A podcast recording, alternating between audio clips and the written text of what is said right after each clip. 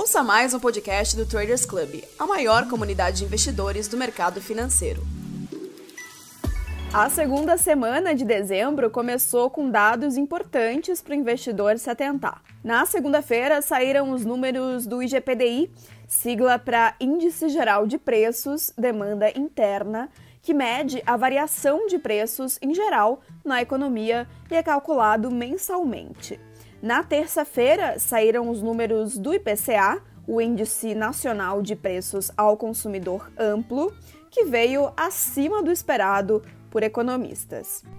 Na quarta-feira saiu também o IGPM, sigla para Índice Geral de Preços do Mercado, que registra inflação ou deflação de preços de produtos e serviços e é bastante similar ao IGPDI.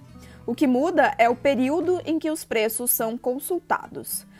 Muitas siglas assim podem confundir as nossas cabeças, né? Por isso eu convidei o economista Vitor Pericles, que é sócio gestor da Like Asset Management. A missão do Vitor hoje é explicar a dinâmica de preços e atividade no varejo e como isso pode afetar os nossos investimentos. Além, claro, de tendências, porque é sempre importante ficar de olho no que vem por aí, né? Para começar, eu perguntei para o Vitor sobre os números do GPDI que saíram na segunda, que no mês de novembro mostraram uma leve desaceleração em relação a outubro. 2,64% ante 3,68% no mês anterior. Na quarta-feira saíram também os números do IGPM, que vieram abaixo do consenso e acabou até surpreendendo o mercado. Mas o que, que tudo isso indica? Eu pedi para o Vitor esmiuçar para gente e ele explicou que tem uma boa influência aqui da desvalorização cambial e um certo descompasso de preços que ainda não foram repassados. Dentro desse índice, ele tem três grandes grupos que dizem respeito a segmentos distintos da economia doméstica. Então, um mais atrelado ao produtor, né? É, e aí pega bem o produtor do agro e também da indústria. Você tem mais o setor de consumo, que seria é, é, consumo de bens tradables e serviços, medido pelo IPC, e uma, e uma, e uma parcela do índice, ao redor de 10% dele, que pega custos de construção civil, e aí pega também aluguel, pega custo de mão de obra, materiais, essas coisas. Esse ano a gente teve aí, você comentou do, do que deve ser o índice fechado, o GPM fechado para o ano de 2020, acima de 24%, né? Houve muita influência da, da, da desvalorização cambial nesse índice, né? É, por quê? Porque a nossa economia ainda é muito dependente de matéria-prima importada, bens que são usados na produção, né? Bens de capital também, quando são adquiridos.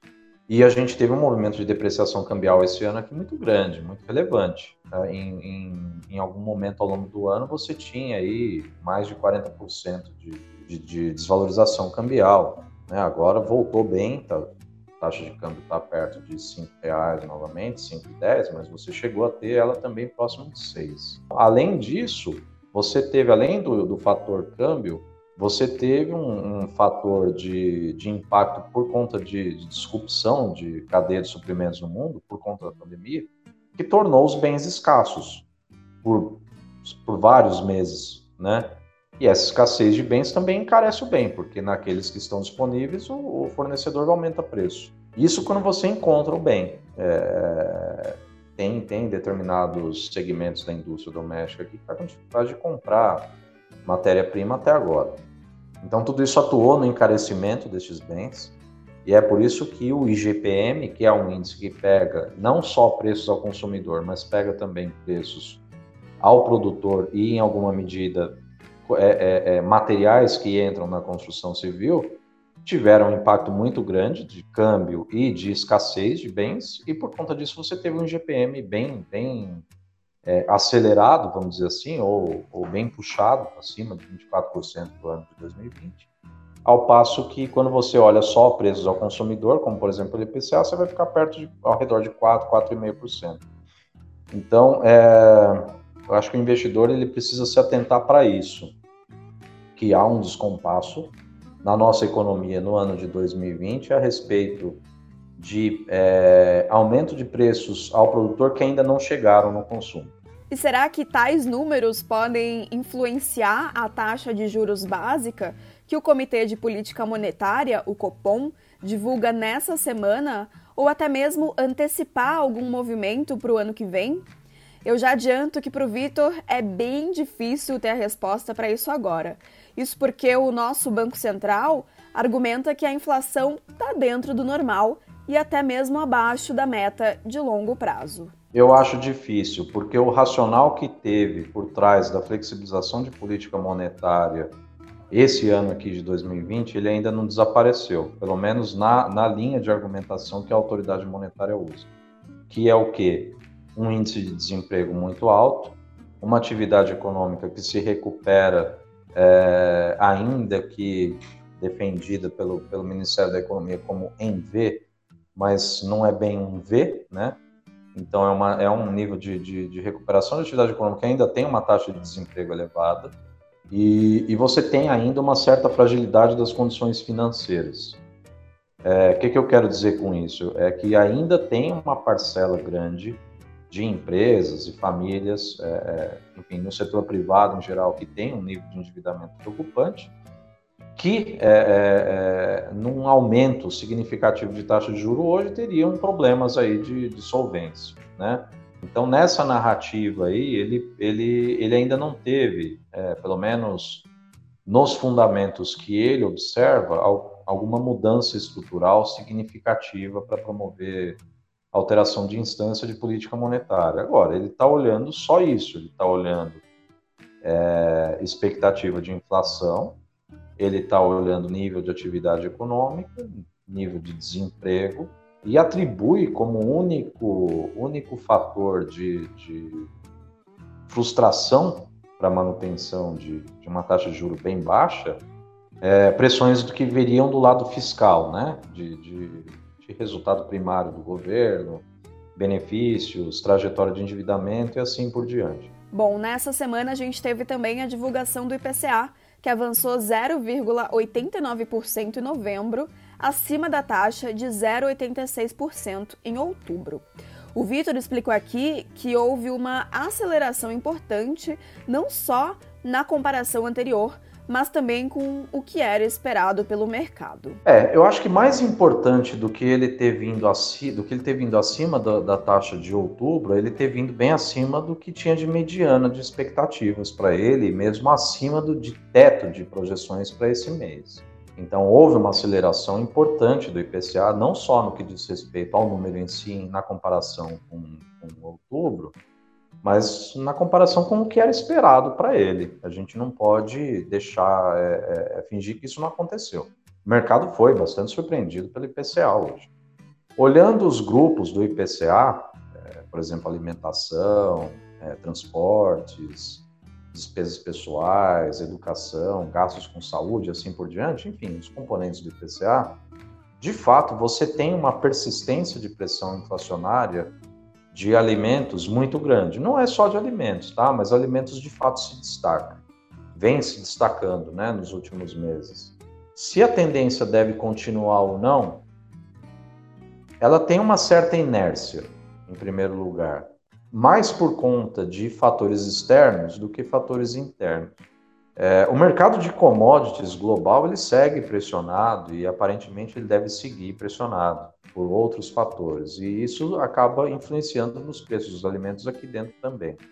Além disso, é, como a gente já conversou em outra ocasião também, existe a questão de que os produtores enxergam esses preços melhores lá fora já em dólar e prefere exportar do que vender aqui dentro. Então, isso também cria escassez de alimentos aqui dentro. Para você enxergar uma reversão disso, você teria é, é, que enxergar uma reversão de duas coisas: do ritmo de compras externas de alimentos brasileiros e também de, de preço. Né?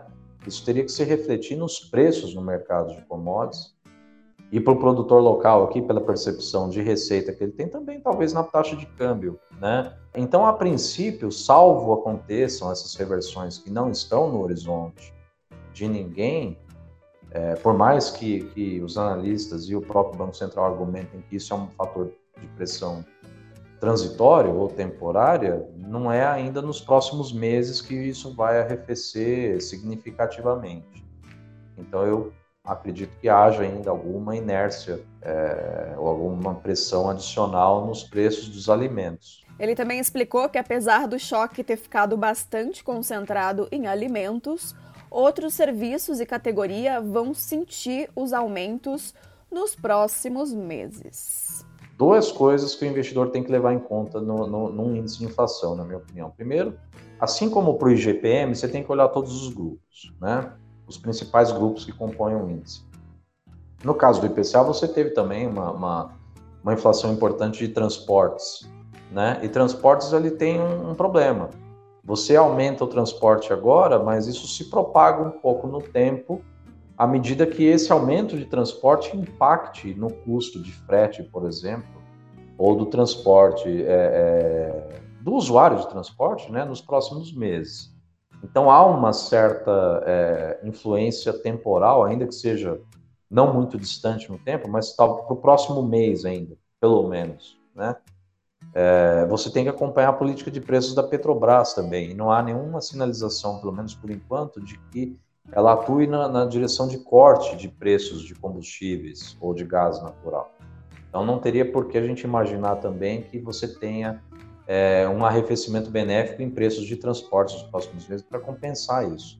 E você teve um, um fator adicional também para dezembro, né, que é motivo de discussão, é, bastante discussão até, que foi antecipação de revisão tarifária, de mudança de bandeira para bandeira vermelha nível 2, na tarifa de energia elétrica, que, que ninguém imaginava que ia acontecer esse ano aqui, foi antecipado para dezembro. Isso vai ter um impacto relevante no IPCA de dezembro, já foi revisado, todo mundo já revisou. É, vai vir aí entre 1,20% e 1,5% e deve jogar o IPCA desse ano aqui fechado para qualquer coisa ao redor de 4,30% a 4,5%, portanto, bem acima da meta. Então, o aumento de custo de energia elétrica ele impacta a cadeia produtiva toda. Então, a gente deve ver nos próximos meses ainda uma certa inércia por conta de, de, de aumento de custo de energia elétrica. É, é, muito, o mercado relativizou bastante a importância disso e jogou as, a revisão, a, a, a projeção de IPCA para 2021 para baixo depois disso, porque considera que isso provoca um efeito estatístico de base de comparação para o ano que vem, ou seja, eu estou fazendo um aumento importante da inflação agora em dezembro, então dezembro do ano que vem isso vai cair bastante, se eu ficar tudo parado. Estatisticamente a inflação fica mais bem comportada, mas é, é, eles não estão considerando que isso vai se propagar ainda no tempo, nos primeiros meses do ano de 2021. Porém, com a inflação elevada, os investimentos atrelados ao IPCA acabam se tornando mais atrativos, né? Por isso, eu pedi para o Vitor explicar isso melhor para a gente. Quais seriam esses tais investimentos mais atrativos no momento como esse? O, inve o investimento que o investidor tem, é, é, que, pro que, promove é, rentabilização com base no IPCA e, portanto, alguma proteção do poder de compra dele, são as NTNBs, né? São títulos do Tesouro Nacional que o investidor pode é, comprar pelo Tesouro Direto, por exemplo, ele pode comprar tanto a NTNB mesmo, quanto o, o, o que a gente chama de NTNB estripada, que é só o, seria um, um, título bullet que você não tem pagamento de cupom semestral, né? Ambos te, te corrigem aí o principal investido por IPCA. É, então, quando você tem é, uma aceleração de inflação, o carrego do título ele fica mais atraente. O carrego que eu digo é o IPCA todo mês, todo mês corrige o, o, o principal que foi investido naquilo. Se o IPCA acelera, ele está corrigindo mais o seu dinheiro. É, de fato, se você comprar uma NTNB agora, você vai usufruir desse carrego mais atrativo no curto prazo, curto médio prazo. Já na reta final da nossa conversa, o IBGE divulga os dados de outubro de vendas no varejo na quinta e o volume de serviços na sexta, que dão uma visão geral da retomada da atividade. Sobre isso, o Vitor explicou que nesse fim de ano os números devem ser bons, ainda que a Black Friday não tenha surpreendido, o que é compreensível.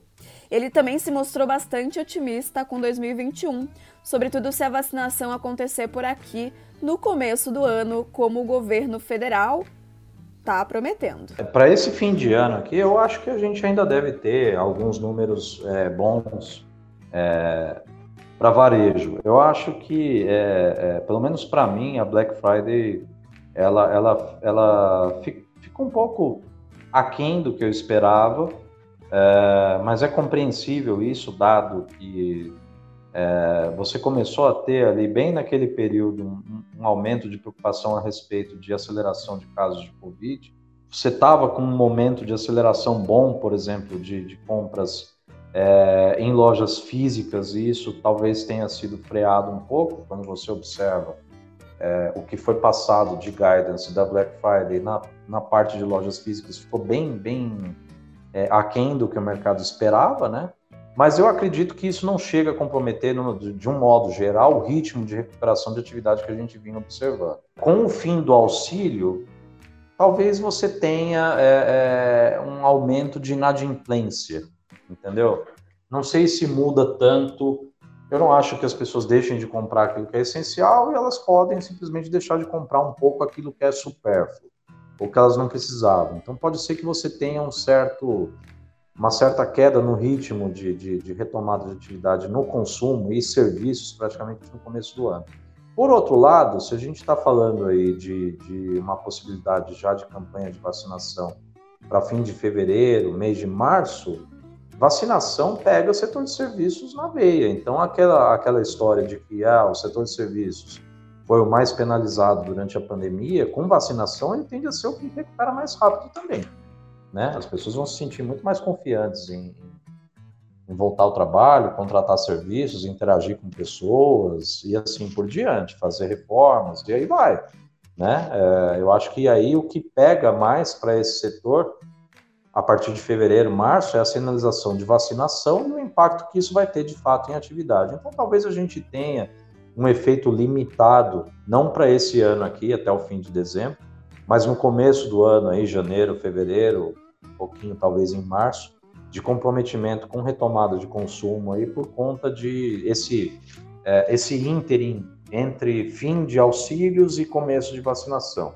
Acredito que a partir do momento que comece a ter vacinação no país, março, fim de fevereiro, março, abril, é, a disposição para arriscar mais com investimentos em produção e arriscar mais com, com consumo aumente novamente. Então você volta a ter uma possibilidade de, de recuperação grande de atividade nesse setor. Eu não acredito de forma alguma que esteja comprometido para o ano de 2021 uma retomada forte nesse sentido, pelo contrário, sou otimista com a atividade econômica do ano de 2021, não tanto é, é, além do que permite o PIB potencial desse país, mas eu acho que a gente pode ter uma surpresa muito positiva na parte de consumo de serviços no ano que vem também. Então, respondendo sua pergunta, para esse fim de ano aqui, é, não vejo nada de relevante em termos de queda de ritmo de consumo ou de serviços, talvez um, uma pequena queda nos primeiros três meses do ano que vem, depois retoma e retoma com mais força à medida que for tendo vacinação.